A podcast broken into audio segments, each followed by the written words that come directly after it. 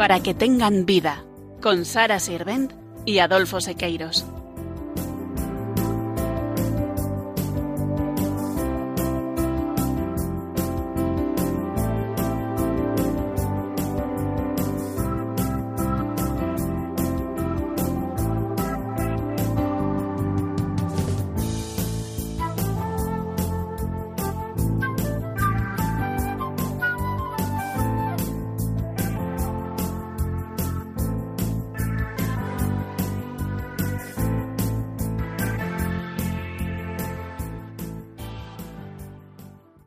Buenas tardes, queridos oyentes de Radio María.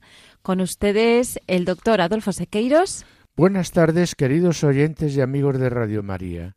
Hoy nos acompaña Mari Carmen Brasa, doctora en biología, que ha sido profesora del Departamento de Microbiología y Parasitología de la Universidad de Alcalá de Henares. Mari Carmen es mi mujer y el programa lo hacemos desde nuestra casa, contactando con la doctora Sara Sirven desde su domicilio. Después de llevar más de un mes de confinamiento por el coronavirus 19, ¿qué nos puede estar pasando?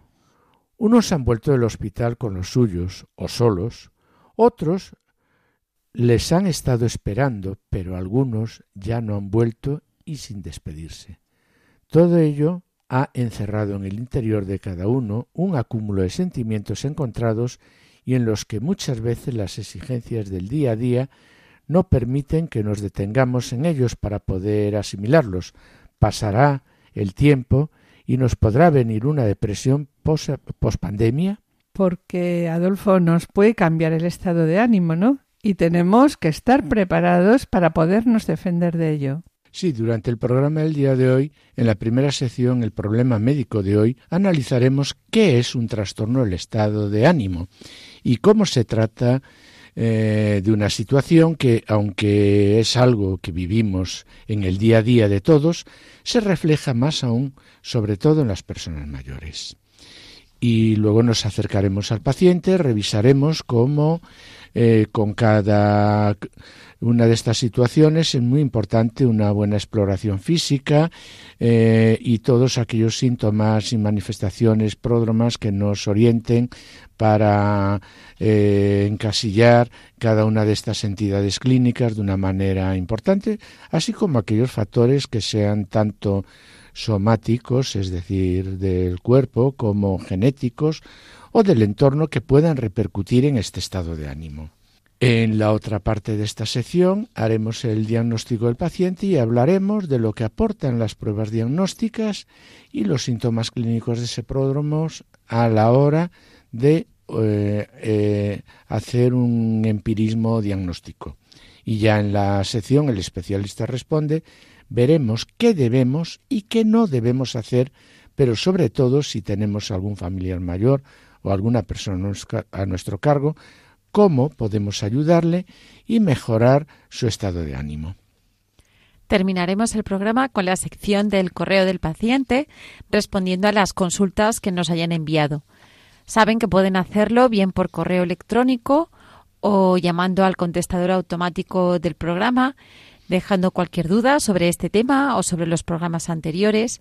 Y saben que también nos pueden escribir una carta dirigida a la dirección de Radio María, que es Paseo de Lanceros 2, primera planta 28024 de Madrid. Le responderemos en el próximo programa o también por correo, como ustedes prefieran. Si nos escriben al correo electrónico, este es para que tengan vida arroba radiomaria.es y el teléfono del contestador automático del programa es el 91 153 85 70. Al llamar escucharán un mensaje que les da las instrucciones de lo que tienen que hacer para dejar grabada su consulta con sus datos y así nosotros poder responderles lo antes posible. Ahora les invitamos a que permanezcan a la escucha de Radio María, no se retiren y comenzamos.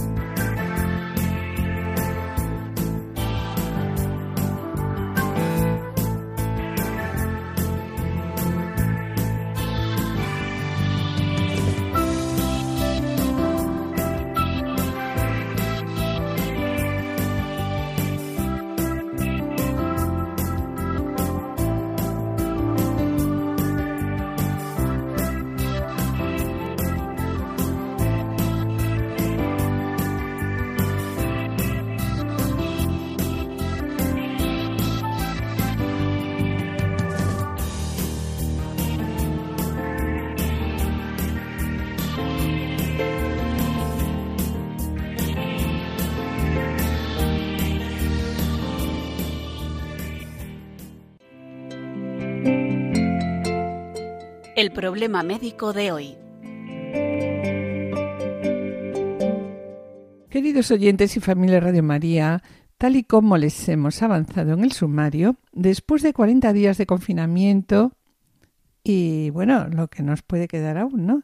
El pensamiento de cada uno, según edad y circunstancias personales, irá, aunque de manera más o menos consciente, tomando pues una dirección. Y hoy vamos a dedicar el programa a una situación que nos puede estar pasando o bueno, o puede llegar a sobrevenir. Con esta situación de pandemia cambia el estado de ánimo en todos. ¿Qué puede estar pasando? ¿Son todos problemas médicos? Este es el título de nuestro programa de hoy. Sí, Mari Carmen, ya el año pasado, en mayo, habíamos hablado en este programa sobre el estado de ánimo, pero una cosa es hacerlo desde el prisma de la vida diaria, en eh, con un estado de bienestar social y otra cosa es vivirlo desde este confinamiento y la situación dolor, dolorosa de la enfermedad por esta pandemia de COVID-19.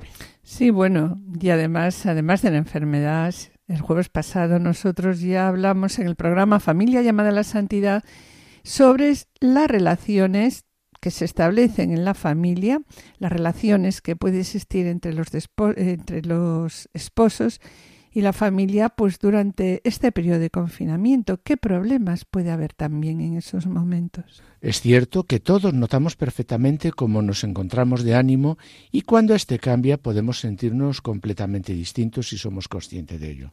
En general, todos nos acordamos de los días que nos levantamos por la mañana un poco tristes, que estamos irritables y que todo nos sienta mal, y que cualquier cosa que nos proponga, pues también nos parece mal.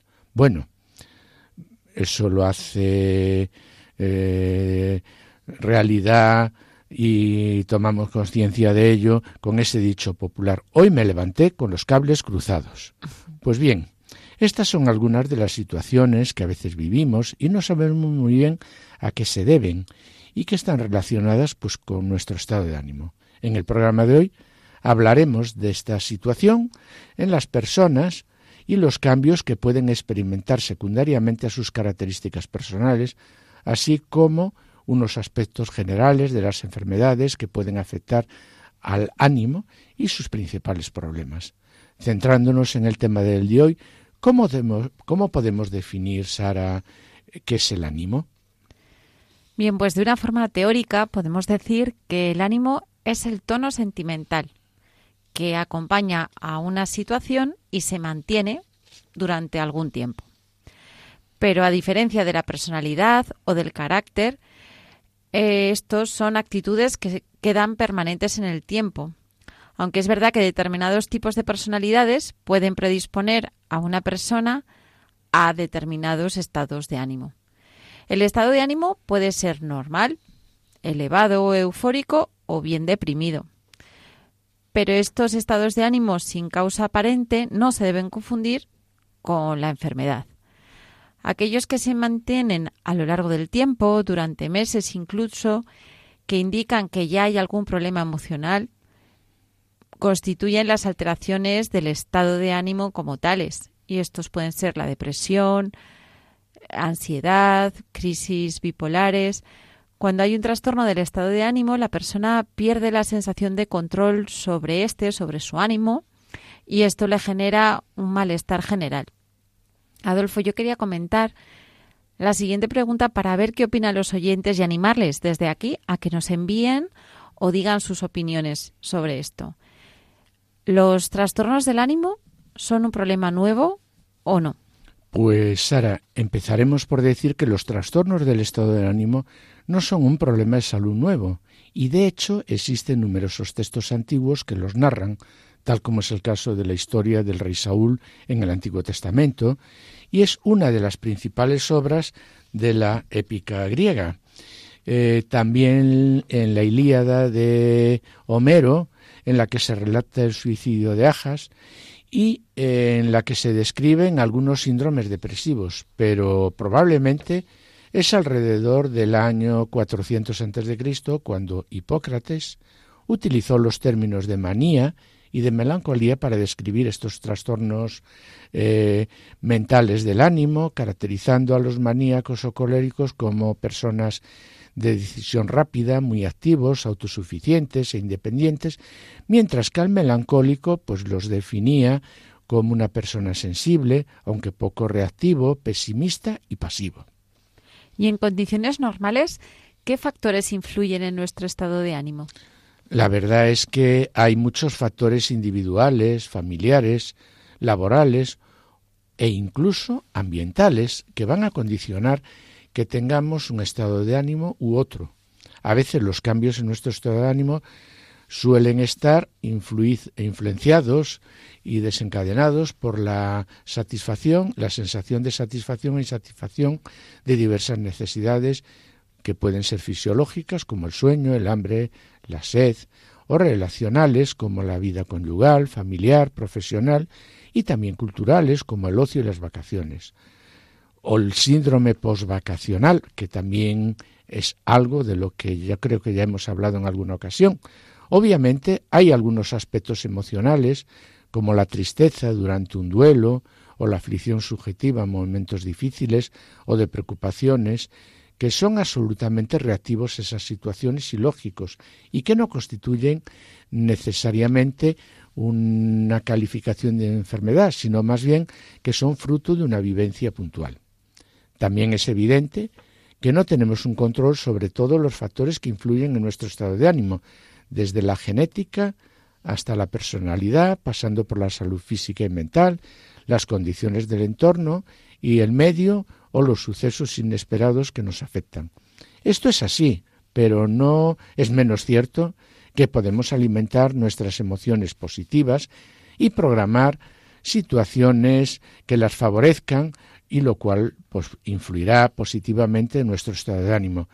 Pero en el caso de las personas mayores, porque aquí en las personas mayores se agrava mucho más, ¿qué factores concretos influyen sobre el estado de ánimo, Sara? Adolfo, ese es un aspecto muy importante de este tema, porque las personas mayores pueden estar expuestas a varios factores que, unidos a su edad avanzada, condicionan los cambios en el estado de ánimo, pero no necesariamente suponen una enfermedad. Y estos factores que pueden afectar al estado de ánimo son el tener una o varias enfermedades crónicas, porque la sensación de tener que seguir un tratamiento durante toda la vida puede tener un impacto muy negativo sobre el estado de ánimo de la persona, sobre todo cuando le supone un cambio importante en su estilo de vida, pues por ejemplo, hacer una dieta muy restrictiva que le suponga pues a veces dificultad para adaptar sus costumbres o, las salidas familiares, las celebraciones, el control de enfermedades como la diabetes, a veces también puede tener esta influencia. También el presentar dolor crónico, porque provoca eh, un bajo estado de ánimo, disminuye de una manera importante la socialización, porque este dolor pues hace que uno tenga menos ganas de salir, de compartir las alteraciones del sueño, las dificultades para desplazarse y la pérdida de autonomía o el aumento de la necesidad de cuidados y la dependencia. También las secuelas de algunas enfermedades, como pueden ser las enfermedades neurológicas, cardíacas o los tumores. Los cambios en la rutina, en el ritmo de vida habitual, pues por ejemplo, el desempleo o a raíz de, la jubilación, ¿no? Cuando se termina esta etapa, o con una tendencia que lleva a mantener un estilo de vida monótono y rutinario, eso también afecta al estado de ánimo. Y por último, aspectos pues familiares y sociales, como por ejemplo, pues cuando avanza la edad, pues el fallecimiento de seres queridos, eh, la viudedad o la necesidad de traslado de domicilio. Todos estos factores pueden afectar mucho al estado de ánimo de las personas. Sí, Sara, sobre el último y penúltimo punto de los que has comentado, se, eh, está, eh, se reúne toda la encrucijada de las consecuencias que estamos viviendo con esta pandemia por el COVID-19. Y esto hay que superarlo. No es solo sobrevivir, como dice la canción, sino que hay que resucitar a esta catástrofe mundial. Sí, Adolfo. Eh, acabamos de pasar el segundo domingo de Pascua de Resurrección y habrá que habituarse a los cambios de ritmo de vida, situaciones laborales diferentes, pero encontrando opciones que faciliten el poder afrontar pues, las necesidades de las familias. Muy importante es volver a mirar desde la cercanía, acogiendo a aquellas personas que se encuentran en situaciones dolorosas de orfandad, proximidad, soledad, que en resumen es lo más duro. Pero esto también condiciona pues cambios en las condiciones de vida, horarios, cambios de domicilio, ciudad, entorno, ambiente, ¿no? Sí, Mari Carmen, y es algo que se tiene que afrontar tanto por el que eh, va como por el que viene a esos cambios.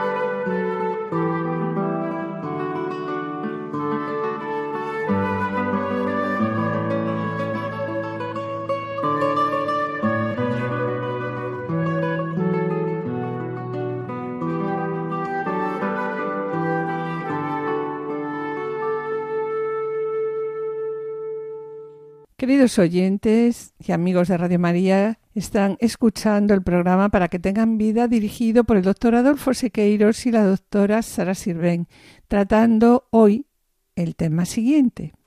¿Con esta situación de pandemia cambia el estado de ánimo en todos? ¿Qué puede estar pasando? ¿Son todo problemas médicos? Bueno, vamos a continuar y nos podrías decir, Sara, ¿Qué diferencias hay entre los cambios en el estado de ánimo y los trastornos del estado de ánimo como enfermedad? Claro que sí, Adolfo. Es muy importante que nuestros oyentes entiendan bien la diferencia entre el estado de ánimo y sus cambios, esas, esos cambios, esas oscilaciones del tono vital que todos notamos a diario, que suelen durar poco tiempo y que se corrigen con otras situaciones o vivencias positivas y, agradables y la aparición de un trastorno del ánimo bien establecido en el tiempo, es decir, que, que perdura, que se alarga y que no suelen obedecer a circunstancias externas ni a hechos concretos que los provoquen. La primera situación de un estado de ánimo alterado no revestiría ninguna trascendencia ni se podría considerar como enfermedad, mientras que la aparición de un trastorno del ánimo prolongado con repercusiones en nuestro funcionamiento diario, en nuestra rutina, en nuestras relaciones, sí que requeriría una valoración médica para decidir si existe alguna enfermedad o no. Y Adolfo, ¿nos puedes decir qué procesos se incluyen dentro de los trastornos del ánimo?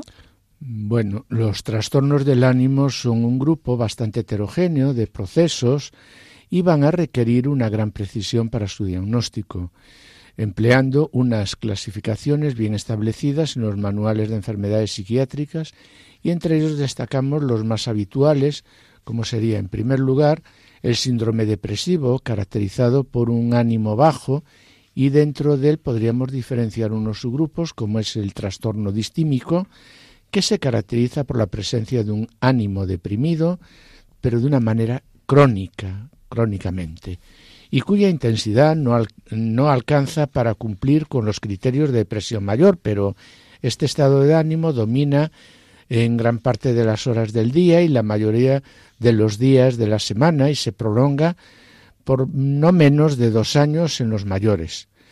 Otro de los subgrupos del síndrome depresivo pues es el, el trastorno depresivo mayor, que está caracterizado por un estado de ánimo como dice la clasificación depresivo, pero con una serie de manifestaciones que la acompañan, como son alteración en el apetito, pérdida de peso, alteración en el ritmo de sueño.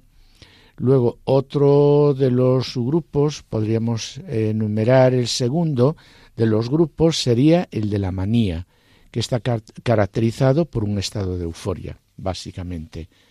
Luego, muy frecuente el trastorno bipolar y este proceso supone pues una alternancia del estado depresivo con fases de manía y luego los trastornos secundarios del ánimo de que estos sí están debidos como digo secundariamente o sea alguna enfermedad eh, que puede ser médica y no psiquiátrica como puede ser la enfermedad de Alzheimer o el Parkinson el Parkinson perdón o un ictus o un cáncer o inducidos por un tóxico como puede ser el alcohol o la droga, o también medicamentosos, sobre todo ansiolíticos, relajantes musculares y corticoides. Adolfo, ¿y los trastornos del estado del ánimo son frecuentes o no? Bueno, mm, los trastornos del ánimo afectan a personas de todas las edades y pertenecientes a todos los grupos sociales y etnias son bastante frecuentes en la población en general, llegando, según algunos estudios, a afectar entre un 10 a un 15% de la población.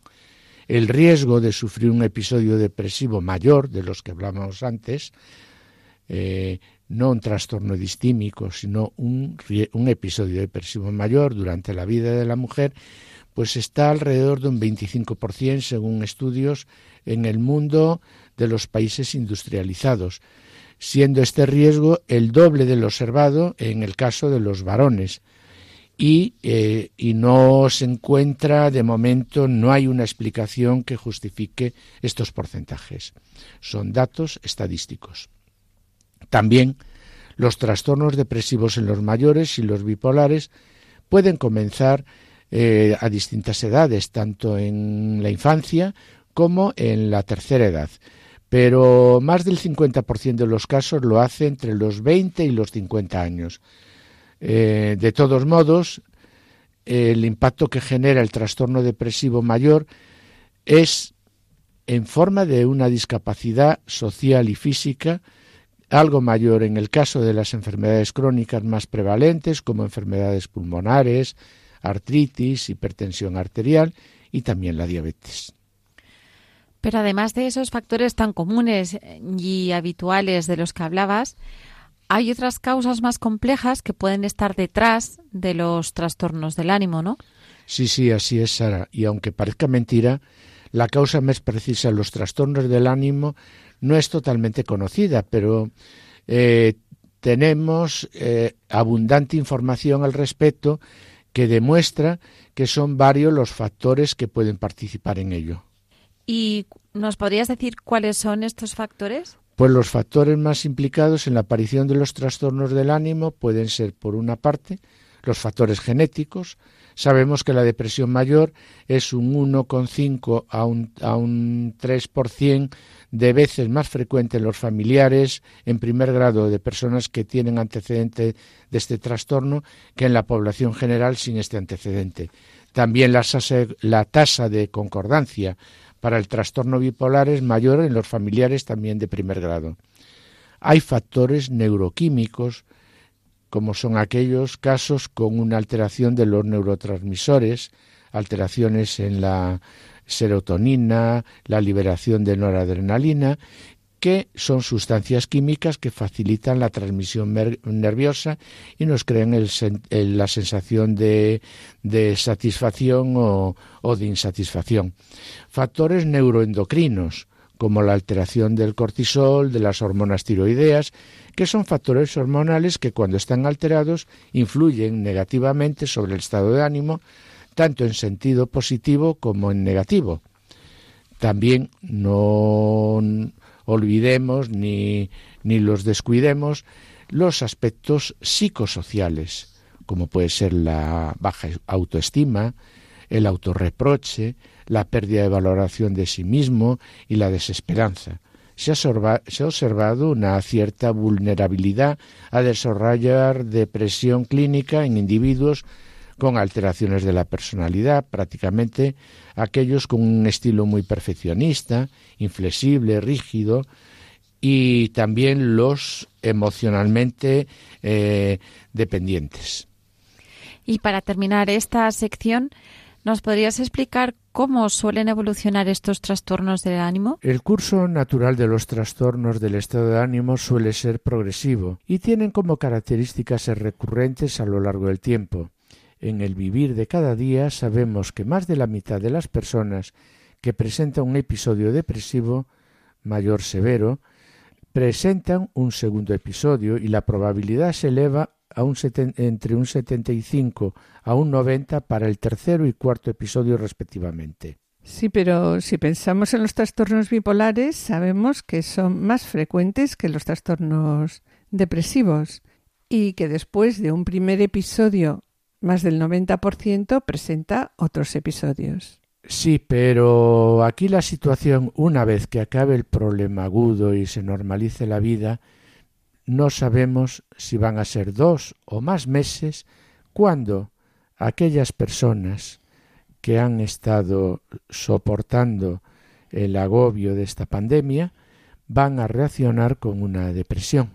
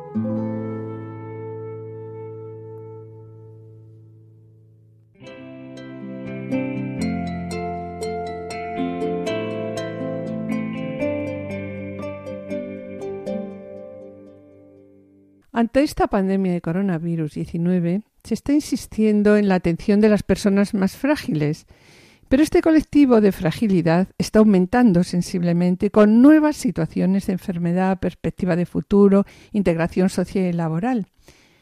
Y por encima de todas estas, de todas ellas, está la situación en el entorno familiar y los cambios del modelo familiar. También los mayores con una salud más comprometida, pues lo van a acusar más, ¿no? Sara, ¿qué se necesitará valorar más en un trastorno del estado de ánimo en estas personas? Pues la evaluación de los trastornos mayores del ánimo siempre debe incluir una historia clínica amplia y detallada, recogiendo las características personales de cada, de cada paciente, también sus antecedentes familiares y médicos, el posible consumo de tóxicos como el alcohol y también esta historia clínica debe incluir sobre todo un interrogatorio, una entrevista dirigida a, a valorar el estado de ánimo del paciente, los cambios en el tiempo que ha podido sufrir, los factores que lo han podido influenciar y también qué repercusión tiene esta alteración del ánimo sobre la capacidad funcional del paciente, sobre su forma de, funcionar, digamos, en el día a día, sus costumbres, su capacidad para relacionarse y de continuar con su ritmo normal. Orientación diagnóstica. Evidentemente, con una historia clínica detallada, el perfil del paciente, los antecedentes tanto personales como familiares y la exploración física, pues es suficiente en principio para llegar al diagnóstico de un trastorno del ánimo. Pero ¿podríamos afinar más, Adolfo, con algún examen complementario? ¿Sería necesario? Bueno, para diagnosticar adecuadamente y poder ponerle apellidos ese estado de ánimo en ese paciente, además y de forma complementaria se debería realizar pues un análisis eh, sanguíneo eh, básico en el laboratorio, sobre todo con función hepática, renal, tiroidea, y en casos muy seleccionados se debería realizar un electroencefalograma y una tomografía o resonancia magnética cerebral para ayudar al diagnóstico diferencial con algún tipo de tumor que haga que haya un trastorno, pero muy exagerado, no como rutina. El especialista responde. Claro, mm, aquí nos encontramos con, con una encrucijada, que no sabemos aún cuándo vamos a poder pasar a una etapa de mayor relación social. Sí, pero Adolfo, hasta que llegue ese momento, que seguro será pasado un tiempo y un tiempo yo creo largo, de este brote agudo, tendremos que tener pues unas orientaciones, ¿no, Sara? Claro que sí. Y podemos decir que quienes logran mantener en general un estado de ánimo moderadamente alegre tienen unas probabilidades muy altas de tener una disposición optimista. Está demostrado que un estado de ánimo positivo estimula recuerdos agradables, placenteros y al contrario, bloquea las memorias y los recuerdos desagradables. Por el contrario, las personas que se sienten tristes tienden a recordar preferentemente pues experiencias negativas, momentos malos y a olvidar las positivas. Hay muchas investigaciones que respaldan que las personas emparejadas, los matrimonios o las personas que forman parte de un mismo hogar familiar, de un círculo de amistades o de un grupo solidario que tiene un vínculo con el que la persona se identifica, se consideran más satisfechos emocionalmente que quienes viven solos y aislados o que carecen de una red social de apoyo emocional. El hablar nos aporta un montón de beneficios emocionales. No solo nos permite desahogarnos y liberarnos de los problemas y de las cosas que nos preocupan, sino que el hablar y compartir también nos permite experimentar los sentimientos agradables y placenteros que acompañan a la comunicación entre personas queridas. De hecho, recordar, ordenar y expresar nuestros pensamientos en un ambiente de acogida y escucha es siempre una actividad pues agradable y gratificante, ¿no? Actitudes como dedicarnos a otras personas, a grupos o a causas eh, concretas y vivir una vida de entrega y de proyectos, el ayudar a los demás, es también una manera muy clara de ayudarse a uno mismo. Y el bien común nos favorece a todos. Y es una buena invitación a la práctica de las obras de misericordia y siendo conscientes que cuanto más misericordiosos seamos, mejor nos sentiremos con nuestro Padre. ¿Qué consejos, Adolfo, les podemos dar a nuestros oyentes para tener un estado de ánimo mejor o más alto? Bueno, pues de forma general hay unos consejos que nos pueden ayudar a mejorar ese estado de ánimo sin tener que recurrir a tomar ninguna medicación y suponen, por ejemplo, un, un estilo de vida con una actitud más positiva o proponerse y hacer un cambio de estilo de vida. Eh, y entonces, bueno, pues al, al, hilo de esto, Sara, eh, ¿cuáles son los más recomendables? Porque eh, los podemos enumerar un poquito, ¿no? Si te parece, Sara, ¿no? Entonces, empezaremos diciendo que reunirse con un grupo de amigos, por ejemplo, hay estudios que han comprobado que el contacto social frecuente, sobre todo con personas de confianza, eh, es tan eficaz en la depresión como los medicamentos antidepresivos y la psicoterapia. Otros estudios también han comprobado que cuantos más contactos sociales tiene una persona con depresión, más probabilidades tiene también de decidirse a tomar medidas capaces de combatir el problema. También el evitar mantener la rutina del día a día, cambiando de escenario, alterando nuestros comportamientos habituales, puede hacernos ver las cosas desde otros prismas y ángulos diferentes a los que las veíamos antes. Algunas ideas para salir de esa espiral negativa, como hacer un viaje, actividades culturales o de ocio, deporte, fotografía, hobbies, también plantearse la posibilidad de tener un animal de compañía, si no fuera posible, por lo menos cuidar el del vecino, o un familiar o ofrecerse pues a sacarlo de paseo. También el hacer una dieta saludable con una toma de pescado dos tres veces a la semana, sobre todo pescado azul, que es rico en ácidos grasos omega 3 y que puede influir sobre el estado de ánimo, así como las frutas y verduras que son ricas en vitaminas. También el hacer ejercicio físico, sí, es importante, eh, simplemente aunque sea pasear diariamente 30 minutos, eh, o bueno, eh, mm, las horas del día que se estimula la producción de hormonas y neurotransmisores, es decir, a primeras horas de la mañana, últimas horas de la noche, mantener también activa la mente haciendo crucigramas, sopas de letra, juegos de mesa, leer el periódico, recoger noticias, archivarlas, guardarlas para comentar con los amigos y escuchar la radio, muy importante. Qué buena oportunidad, queridos oyentes, para mantenerse conectado y a la escucha de Radio María y sus excelentes programas. Y bueno, también potenciar la autonomía, seguir las recomendaciones anteriores, pues es una forma muy importante para potenciar la autoestima. Eh, hmm. eh, sobre todo los consejos de nuestra radio de la Virgen, claro. Y yo quería también, Adolfo, o sea, hasta ahora hemos comentado qué podemos o debemos hacer para mm, tener un buen estado de ánimo. Pero también me parece importante insistir en qué no, qué no deberíamos hacer para sentirnos con un buen estado de ánimo. Es cierto, mm, Sara, una gran afirmación.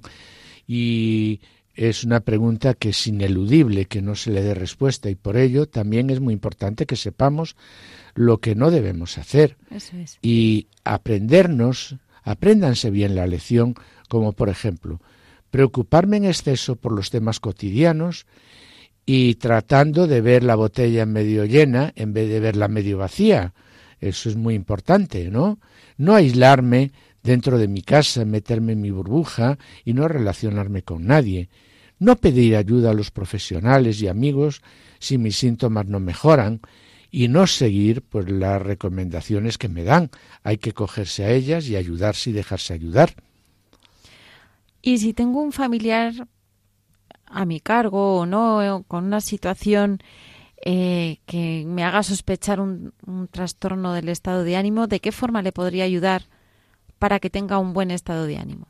Muy buena pregunta es. Ahora esto voy y voy a enumerar, pues, eh, eh, las formas más importantes con las que se le puede ayudar. Por un lado, favorecer la autonomía de esa persona permitiendo que el familiar que tome las decisiones que le afectan y consultar las preferencias hará que se sienta eh, cuando se le consulten a esta persona que tiene un control sobre su propia vida él, eh, aunque le estemos tratando de ayudar, pero que él se sienta seguro como importante de que él es el guía. Es la persona mayor, por ejemplo, ha de asumir esas decisiones como objetivos propios, ¿no?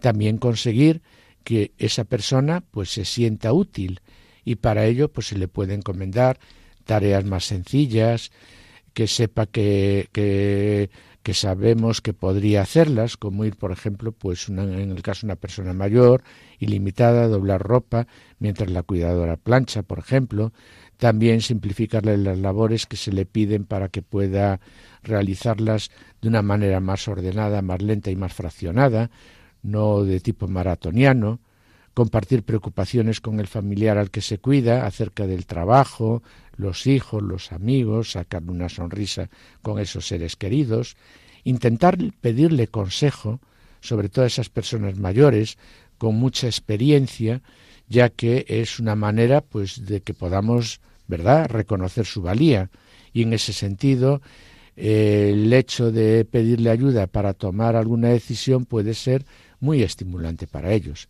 animarle pues eso, a hacer cosas sencillas que le agraden y le hagan disfrutar de las horas del día, procurar que se relacione con otras personas, integrarlo eh, sobre todo en esas situaciones de soledad, en hogares sociales o de tercera edad, y fomentar sobre todo pensamientos positivos, charlando sobre su vida y sobre la vida presente y los regalos cotidianos que el Señor nos ofrece cada día. Por último, ¿podrías decir a nuestros amigos y oyentes del programa, para que tengan vida, un consejo como resultado final, Adolfo? Claro, Mari Carmen, intentar hacer actividades sencillas que agraden a los demás, sea cual sea su edad, su condición y el estado de salud para poder disfrutar y compartir momentos buenos con ellos, sentirnos vivos y útiles, y que esta pandemia nos mantenga todos mejores, y que todos sepan que aún contamos con, con ellos. Que todo esto no quede solo en balcones, aplausos y canciones, pensemos más en la parábola del buen samaritano y tengamos fe, pues esta está por encima de la ciencia, la medicina y la tecnología. Por esa razón debemos invitarnos todos a hacer más oración. Bueno, pues como dices tú siempre, Sara, lo sometemos todo bajo el manto de la Virgen María, Madre nuestra.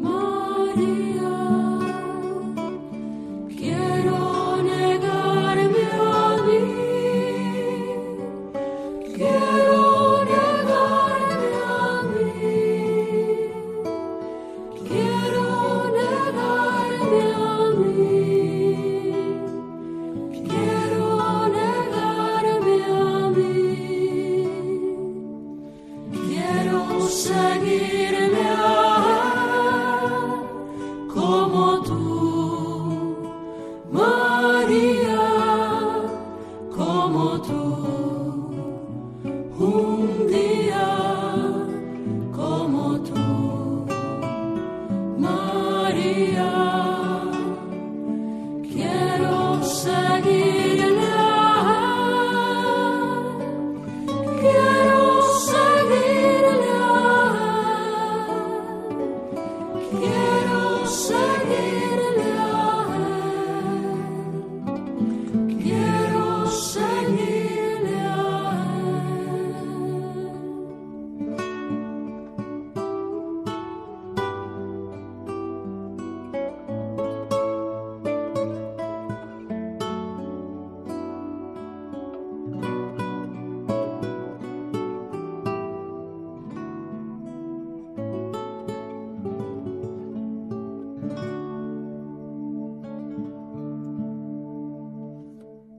Bien, queridos oyentes, pues hemos llegado al final del programa de hoy.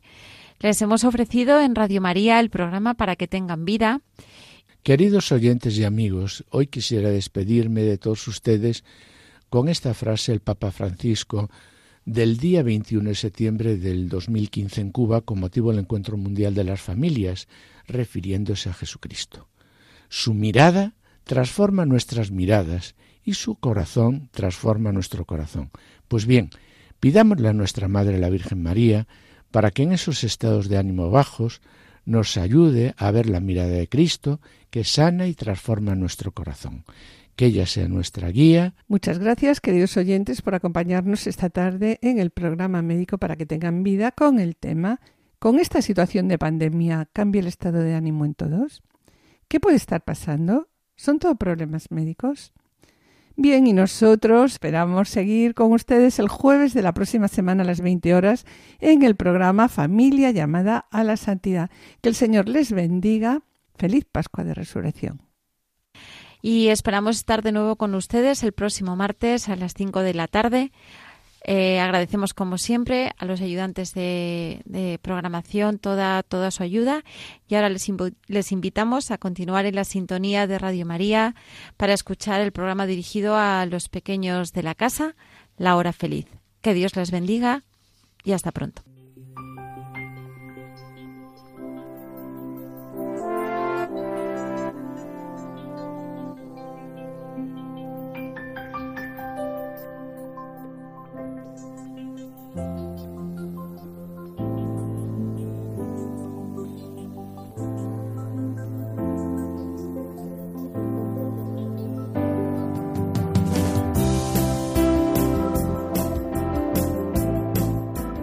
Así concluye Para que tengan vida, con los doctores Sara Sirvent y Adolfo Sequeiros.